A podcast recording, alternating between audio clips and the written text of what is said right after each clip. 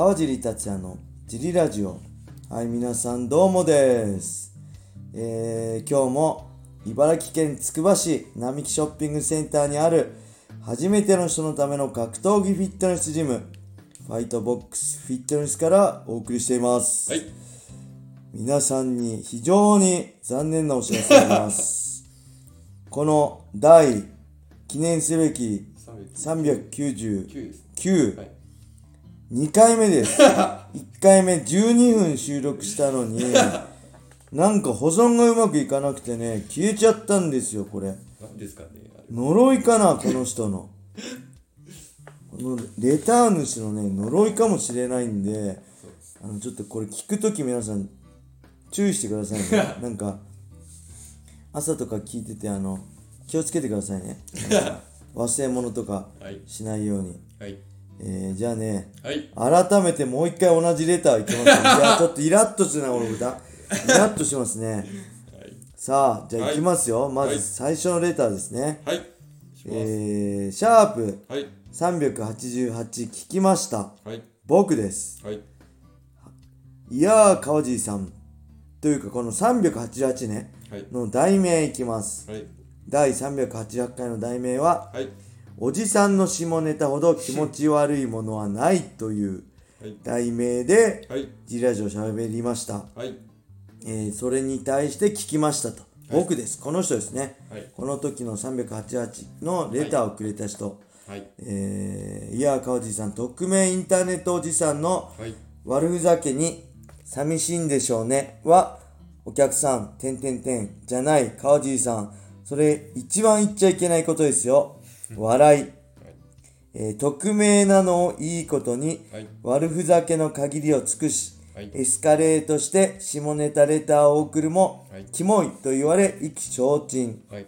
えー挙句の果てに、寂しいんだね、大丈夫、見捨てないよと慰められるというおじさん劇場は、はい。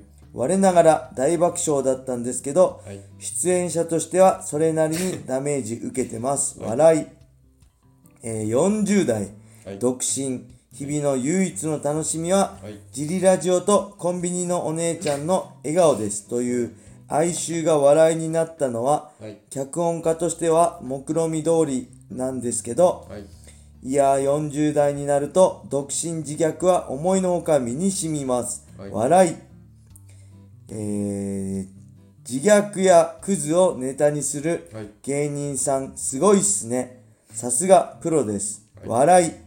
素人はモノマネ厳禁です。はい。炎上系 YouTuber みたく過激化に歯止めがかからない感じで、はい。これはまずいなぁと思っていたところなので、ストックされたネタ、いくつかレターして、本当におとなしくしてますね。笑い。楽しかったです。笑い。ありがとうございました。えー本日のレターは以上です。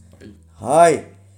もう一度言いますね。これさっきも言ったんですけど、長いですね。まず 長いのと、はい。えーこの笑いが、この間に計6回ありました。はい。ここ6回も笑いっていうのを出すってことは、はい。これ何ですか小林さん？この、この自虐を言いつつ、はい。ちょっと自分になんかクッションを。クッションを置いてる感じがしますよね。ちょっとやらしい感じしますね。さすが。もっとね、はい。どんどんレターください。ただそれ以上は触れません。以上です。はい。次に行きます。はい。えー、っと、次はですね、はい。これも、えー、ちょっと、あれ？バグった。あれ？バグった。あれ？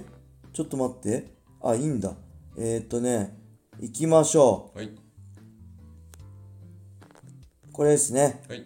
えー、川コバさん、こんにちはです。今日は団体についての質問です。はい MMA は USC の一人勝ち。はいついでベラトールがあり、日本ではライジン。はい。てんてんてん。で、ワンの話をカージーさんからあまり聞かないので、はい。聞いてみたいです。はい。えー先日ワンのライト級絶対王者であったクリスチャン・リーがタイトルマッチで王座陥落。リーは USC でも通用するんじゃないかと勝手に思っていたので驚きでした。はい。えー川尻さんから見て、ワンのレベルはどのあたりなんでしょうか？雷神より上、下、良い勝負ですか？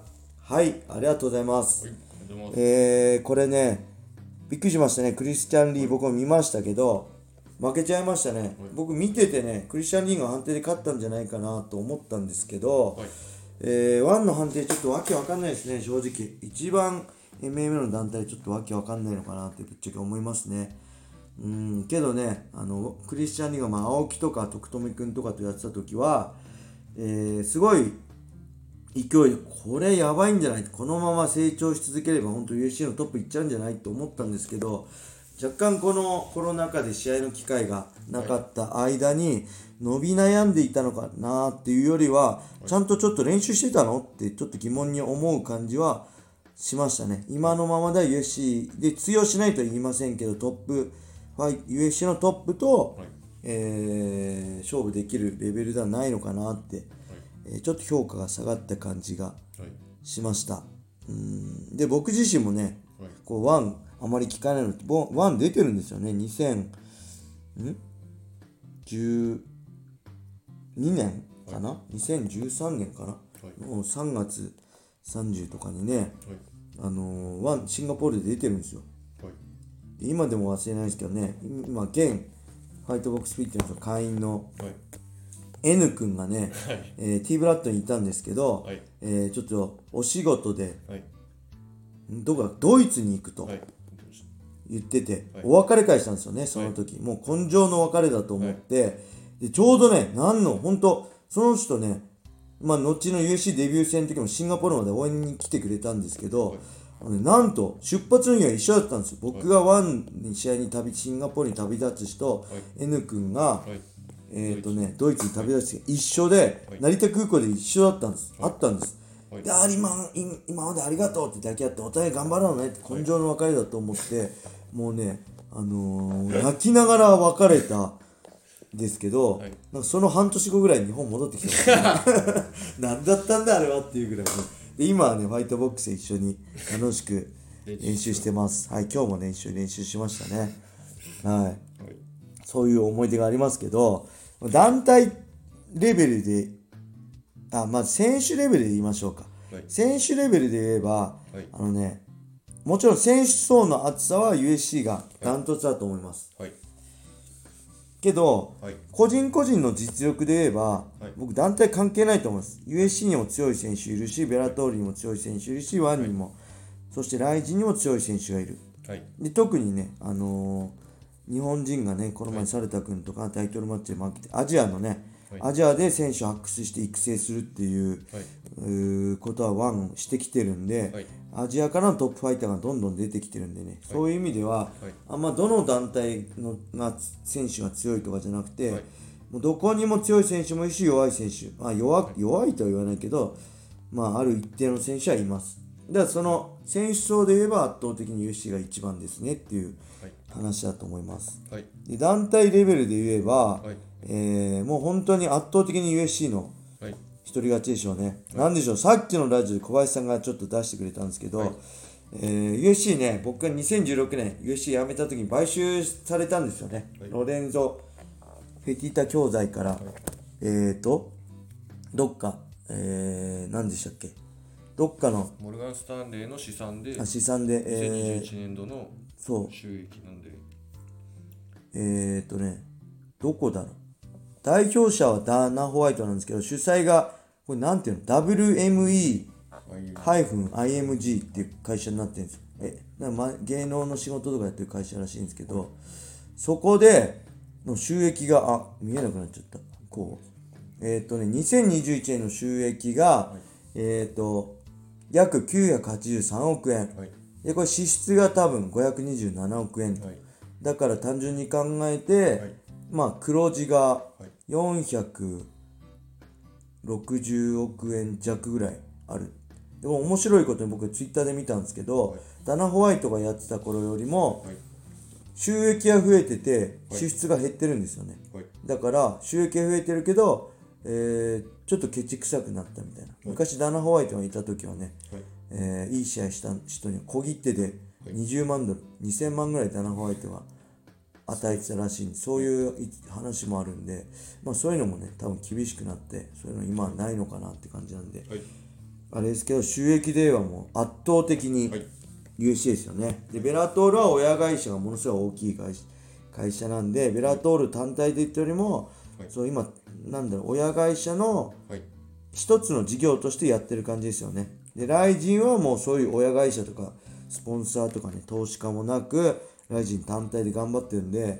あのすごいね、ライジンは他のメジャー団体とは違って、ものすごい苦しい中ね、はい。あの榊原さんとか日本のスタッフのね、はい。このアイデンティティというか考えでいろんな施策を打って、はい。僕はまあ頑張ってる、すごい頑張ってるなと思いますね。はい。で、ワンの場合は、投資家ですよね、はい。チャット代表のたチャットリが投資を募って、はい。何百億っていう投資の中で、今、投資してる状態なんで、赤字が続いてるらしいですけど、まあ、それをどう黒字にするのか。